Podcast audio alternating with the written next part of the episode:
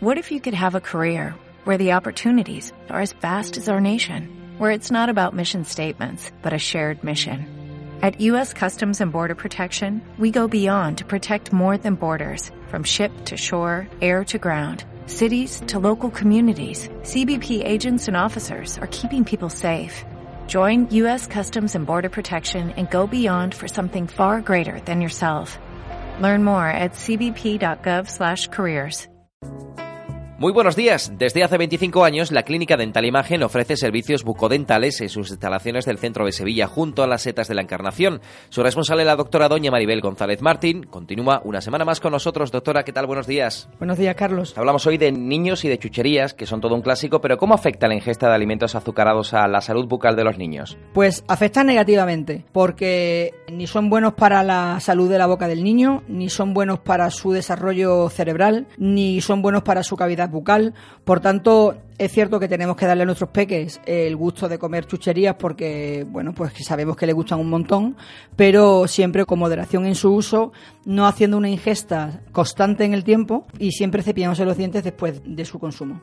¿Es necesario limpiar los dientes inmediatamente después de comer caramelos? Pues sí, es muy importante.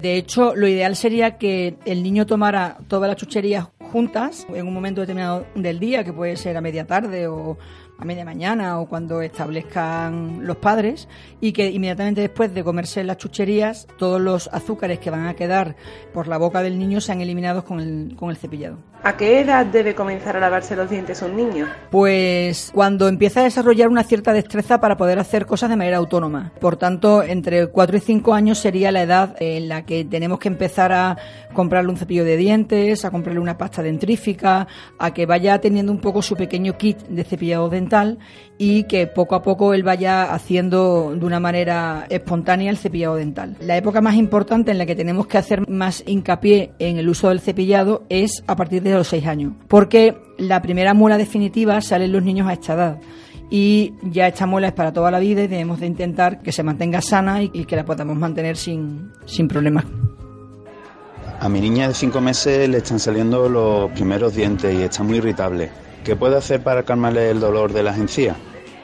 En las farmacias o parafarmacias hay geles específicos que ayudan a, aliviar ese escozor o picor que el bebé siente cuando se está rompiendo la encía por el movimiento de la erupción dentaria. El frío también viene muy bien, de hecho hay muchos mordedores que se venden que se meten en el frigorífico en el congelador para que le alivie un poco esta sensación. Y luego hacer uso de los antitérmicos, de lo que le damos normalmente cuando tiene un proceso febril o catarral. Siempre le va a aliviar ante unas molestias intensas de este proceso. Doctora, muchos nos ha preocupado alguna vez cuando a nuestros bebés, a nuestros pequeños, les da por chuparse el dedo compulsivamente. ¿Esto puede dañar, puede ser un problema para la dentición? Esto es un problema importantísimo para la dentición. Es mucho más aconsejable que el niño utilice el chupete que se pueda succionar el pulgar, porque el chupete va a ser un elemento externo que vamos a poder eliminar de su vida en el momento en el que decidamos, mientras que el pulgar, al formar parte del organismo del niño, cuesta mucho más trabajo eliminar ese hábito. La succión del pulgar va a provocar una malformación en el crecimiento, sobre todo de la parte superior, sobre todo del paladar, y va a provocar, por supuesto, una malposición de todos sus dientes. Volvemos con las preguntas de la calle. ¿Es normal que las encías irritadas provoquen fiebre al bebé? Sí, eh, es normal que provoque un cortejo sintomático variado, dentro del cual puede haber estados febriles del bebé. Eh, para lo cual, como he comentado anteriormente, utilizar cualquier tipo de antitérmicos de los que se le den al niño habitualmente, pues el Dalsi, la Piretal, lo que utilizamos todos los padres para nuestros hijos.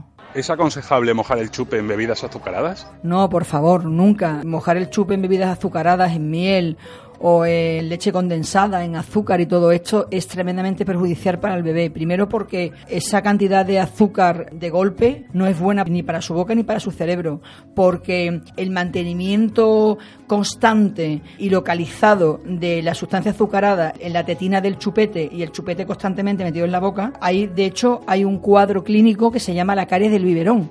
Y la caries del biberón barra chupete no es más que esto, es cuando los padres mojan la tetina del chupete en una sustancia azucarada que calma evidentemente al niño, pero que le va a provocar unas patologías bucales muy importantes. Así que por favor desaconsejo a todos los padres que hagan este tipo de, de actos. Doctora González, ¿es posible utilizar la sedación consciente con niños de tan corta edad? Por supuesto, la sedación consciente por óxido nitroso es un procedimiento que podemos utilizar a cualquier edad del paciente, por corta que ésta sea, ya que no va a provocar ningún efecto secundario. Vamos a conseguir que el niño tenga una experiencia agradable en la consulta y que para él no sea nada traumático la asistencia al dentista y es muy importante para que el niño vea la odontología, el, dentista, su tratamiento y su patología como algo normal, no como algo que le va a provocar temor o que le va a provocar cualquier tipo de ansiedad. Clínica Dental Imagen. Cuidan su boca desde hace 25 años. Están en calle Imagen número 3, en pleno centro de Sevilla, junto a las setas de la Encarnación. Pidan su primera cita gratuita y sin ningún tipo de compromiso en el 954 212 890.